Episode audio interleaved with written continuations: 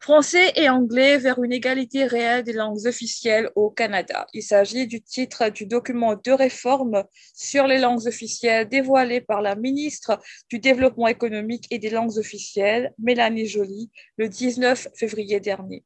Ce document énonce les intentions du gouvernement fédéral quant à la modernisation de la loi sur les langues officielles de 1969. Pour mieux comprendre ces réformes, nous aurons le plaisir d'accueillir nul autre que Madame la ministre elle-même. Bonjour Madame Joly. Bonjour, comment allez-vous?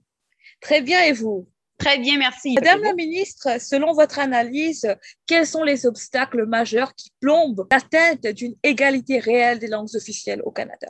Mais c'est une excellente question parce que c'est exactement la question qu'on s'est posée dans la rédaction de cette nouvelle réforme linguistique.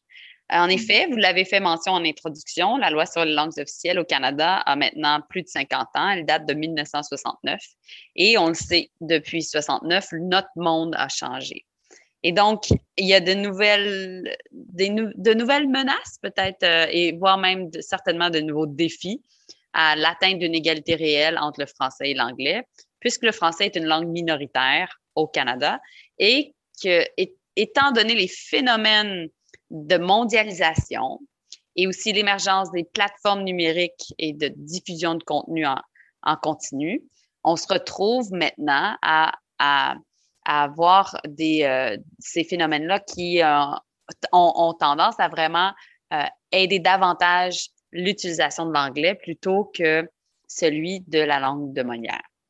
Alors, ça fait en sorte qu'on doit en, faire plus comme gouvernement fédéral pour prendre nos responsabilités dans notre juridiction pour s'assurer euh, de, faire respecter davantage non seulement la loi sur les langues officielles, mais aussi protéger davantage le français pour assurer la pérennité de notre langue au cours des 50 prochaines années. D'ailleurs, cette lutte a été votre cheval de bataille pendant de longues années, Madame Joly. Oui. À date, euh, pourriez-vous nous dire qu'est-ce qui a été accompli et parmi vos réalisations, desquelles seriez-vous particulièrement fière? Mais c'est sûr que le document de réforme euh, est, est, une source de fierté. Pourquoi? Parce qu'il a somme toute été bien reçu.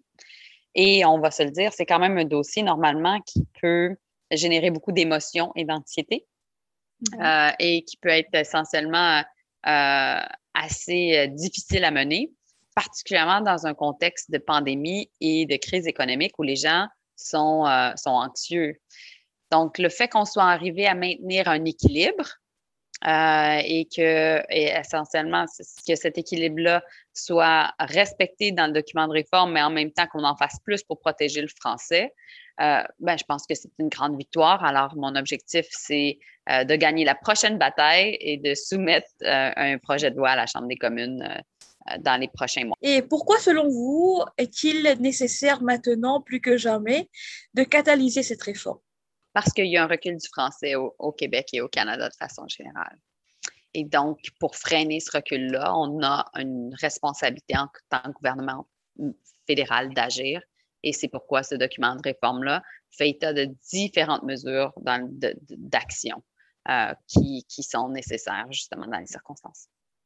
D'accord. Et ce document, d'ailleurs, euh, pour y revenir, énonce les intentions du gouvernement fédéral quant aux langues officielles. Pourriez-vous en partager les grandes lignes en quelques mots pour les besoins de notre auditoire? Tout à fait. Alors, euh, mesdames et messieurs, sachez que c'est ce qui est important pour euh, le gouvernement fédéral, c'est premièrement que le gouvernement en soi soit en mesure d'offrir des services en français et en anglais partout à travers le pays et que lorsque ce n'est pas le cas, euh, ben, notre commissaire aux langues officielles va avoir plus de, de dents, plus de pouvoir pour faire respecter la loi. Donc, depuis trop longtemps, la loi n'est pas toujours, euh, n'a pas toujours vraiment les, les, les, les, les dents, le mordant nécessaire pour se faire respecter. On change notre approche. L'autre chose, on le sait, on ne peut pas penser que le poids démographique des francophones à l'extérieur du Québec va pouvoir être maintenu si on n'adopte pas une nouvelle stratégie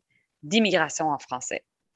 Et donc, l'objectif, c'est d'inclure ça dans la loi, que ce soit une obligation pour le gouvernement fédéral d'adopter des nouvelles politiques en matière d'immigration qui vont favoriser euh, les immigrants francophones et qui vont surtout permettre leur intégration au sein des communautés francophones un petit peu partout à travers le pays et qu'ils aient au final le réflexe d'envoyer leurs enfants à l'école en français et de vivre en français au Canada, même en situation minoritaire, donc même à l'extérieur du Québec. Donc, euh, ça, c'est aussi une mesure extrêmement importante. Et finalement, dernier point, on reconnaît pour la première fois des nouveaux droits, des droits non seulement de pouvoir avoir accès à des services en français de la part du gouvernement fédéral, mais aussi dans le secteur privé. Donc, au Québec et dans des régions à forte présence francophone, les entreprises qui sont de juridiction fédérale, donc notamment les banques, euh, les, euh, euh, par exemple, les compagnies de télécommunications comme Bell, Rogers ou, bon, la Banque TD, etc., vont devoir faire en sorte de respecter le droit de travailler en français des travailleurs francophones, le fait d'être servi en français et puis finalement le fait de ne pas être discriminé sur la base que l'on est francophone. Et à date, quelle a été la réaction des promoteurs de la francophonie canadienne, notamment dans le monde associatif, face à cette... Euh, C'est vous qui pouvez me le dire parce que vous êtes très proche des intervenants. Mais ce que j'en sais à date, c'est euh, la réaction, elle est somme toute très positive. Donc, c'est une bonne nouvelle parce que ça me permet de, passer à la prochaine étape qui est de déposer un projet de loi. Dans ce document, vous avez également proposé le renforcement du pouvoir des commissaires aux langues officielles. Oui. Pourriez-vous nous en dire un petit peu plus et concrètement, euh, comment est-ce que vous comptez y parvenir? Mais présentement, le commissaire aux langues officielles joue le rôle un peu d'ombudsman. Donc, il traite des plaintes, mais surtout, il l'enquête, etc. On veut être en mesure de donner plus de pouvoir à notre commissaire euh, pour qu'il soit un petit peu plus en ligne avec les pouvoirs d'autres commissaires, comme le commissaire à, la vie privée ou le commissaire, euh, par exemple, à l'éthique. Et ce faisant, euh, ce, ce qu'il va pouvoir faire, notre fameux commissaire aux langues officielles, ça va pouvoir, c'est d'émettre des ordonnances et que ces ordonnances-là soient respectées. Donc, c'est l'avocate en moi qui, qui vous dit essentiellement que maintenant, notre commissaire aux langues officielles va passer d'un de pouvoir de d'ombudsman jusqu'à un pouvoir d'adjudication. Et ça, ça va faire en sorte justement que autant le gouvernement fédéral que les, tous les organismes qui doivent respecter la loi sur les langues officielles vont être un petit peu plus sur la touche. Certains détracteurs estiment aussi que les propositions du gouvernement fédéral dans ce document sont ambitieuses, mais que le document ne donne pas suffisamment de détails sur la mise en œuvre de ces projets de réforme. Comment y répondez-vous? Ah, ça, je n'ai pas vraiment entendu cette critique-là à date.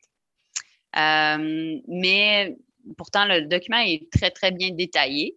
Mais s'ils ont des questions, euh, s'ils veulent discuter davantage, ben, ça va me faire plaisir euh, d'avoir le point de vue parce qu'on est présentement en rédaction d'un projet de loi.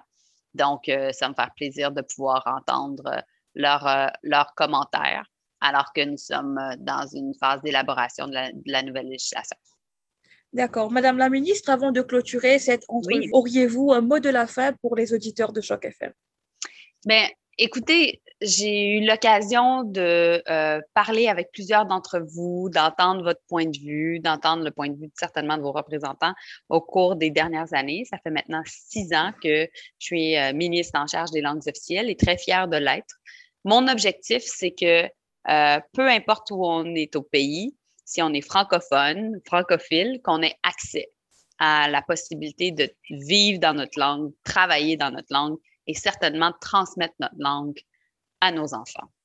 Et donc, je suis peut-être pas franco-ontarienne de sang, mais je suis très certainement franco-ontarienne de cœur.